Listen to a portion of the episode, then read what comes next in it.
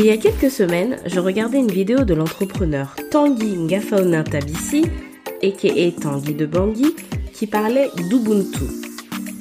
Ubuntu, tu l'as peut-être déjà entendu, c'est un mot dans la langue africaine la plus parlée, qui est le Swahili, et qui signifie humanité. En gros, dans cette vidéo, il disait qu'en tant qu'entrepreneur, on ne pouvait pas entreprendre et évoluer en étant tout seul dans son coin. Je me suis pas mal reconnue dans son partage car le groupe est une entité dans laquelle j'ai beaucoup évolué pendant mon enfance au Gabon. Quand on se lance dans l'entrepreneuriat, ça reprend tout son sens. Pour commencer, je te propose de définir ce que j'entendrai par réseau dans cet épisode. À ce sujet, Wikipédia nous dit que le réseautage d'affaires désigne une méthode transactionnelle basée sur la théorie des réseaux créant des possibilités d'échange ou de dons entre des professionnels. Un réseau, c'est donc tout simplement un ensemble de contacts que tu as et que tu es susceptible d'activer à un moment ou à un autre pour différentes raisons. Aujourd'hui, on va parler du réseau professionnel qui concerne donc ce que tu as besoin d'accomplir en ce qui concerne ton entreprise. Je connais quelqu'un qui connaît quelqu'un, qui connaît quelqu'un. C'est un peu comme ça que fonctionne la mise en relation, n'est-ce pas? Connais-tu la théorie des sept personnes? C'est celle selon laquelle on est à six degrés de séparation ou six poignées de main d'une personne qu'on aimerait ou qu'on aurait besoin de rencontrer. C'est le hongrois Frigyes Karinti en 1929 qui évoque la possibilité que toute personne sur le globe peut être reliée à n'importe quel autre au travers d'une chaîne de relations individuelles comprenant au plus six maillons. Je ne prendrai pas l'exemple de Beyoncé qui serait la cousine de la reine Elisabeth II pour illustrer ce propos, mais je pense que tu vois ce que je veux dire. Mais comment on fait quand on ne connaît personne? Du moins, personne, entre guillemets, car tout le monde a un réseau déjà composé de sa famille, ses amis, ses collègues, ses voisins, ses anciens camarades de classe, les gens de la salle de sport, euh, ou de, de la chorale, que sais-je, de l'église aussi, oui, de la mosquée. Mais le réseau personnel est parfois vite limité, car nos contacts ne comprennent pas toujours ce que nous faisons et ne constituent pas forcément notre clientèle cible. À quoi cela sert-il d'avoir un réseau? L'avantage principal du réseau réside dans la recommandation. On fait plus facilement confiance à une personne qui nous a été recommandée par quelqu'un que l'on connaît bien. Aussi, c'est beaucoup plus facile de trouver ce que l'on cherche à l'intérieur de son réseau. Euh, moi, par exemple, j'ai parfois besoin de prestataires, ça peut être pour du graphisme ou du consulting SEO. Je préfère alors faire appel à une personne que je connais déjà, qui fait donc partie de mon réseau. Pareil, si on me demande si je connais quelqu'un pour intervenir sur tel ou tel point, je recommande une personne de mon réseau. Dans l'épisode 26 de la saison 3 du podcast, je parlais de comment trouver ses premiers clients après une reconversion professionnelle et parmi les pistes que je suggérais d'explorer, il y avait l'activation de son réseau. Activer son réseau, c'est simplement lui demander de faire quelque chose ou lui dire qu'on a besoin d'aide sur tel point. Cela fait 15 ans que j'habite dans la même région, donc j'ai eu l'occasion de rencontrer beaucoup de monde, mais j'ai changé de domaine d'activité il y a seulement quelques années, donc j'ai dû me recréer un tout nouveau réseau.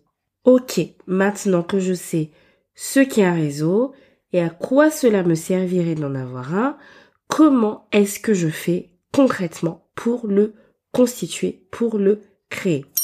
Je vais à présent te proposer trois méthodes pour te créer ton réseau. D'abord en ligne, hein. après tout c'est ma spécialité, la communication digitale, en utilisant LinkedIn. LinkedIn c'est le réseau social par excellence pour créer son réseau professionnel. Et comment on fait ça?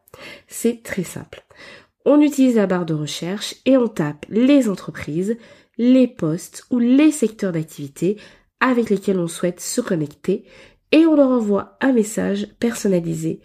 Dans son message, l'idéal est de leur montrer de l'intérêt pour ce qu'ils font et leur dire en quoi toi, tu peux être intéressante pour eux. Ensuite, tu leur proposes un rendez-vous en réel ou en virtuel.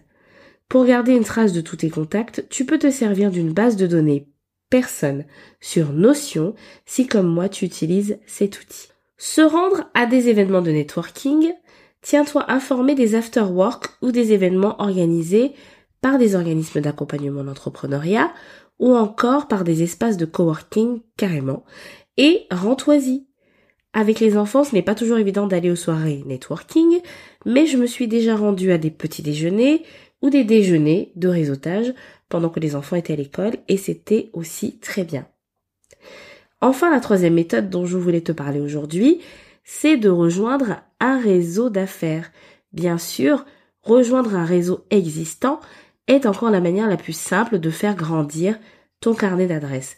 Dans un réseau, on partage les ressources, on communique entre nous avec une notion importante de service rendu et de réciprocité. On peut également y faire de l'apport d'affaires, donc apporter des clients à ses collègues de réseau contre une commission qu'ils vont nous reverser pour nous remercier de cette recommandation.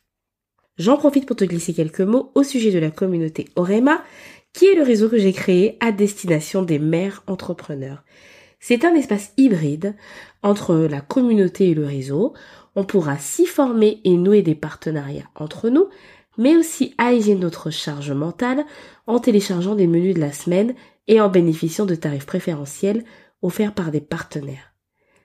Les inscriptions ouvrent ce lundi 12 décembre 2022, alors abonne-toi au podcast ou à la newsletter en te rendant à l'adresse orema.fr slash newsletter pour être sûr de ne pas manquer ça et bénéficier de l'offre de lancement.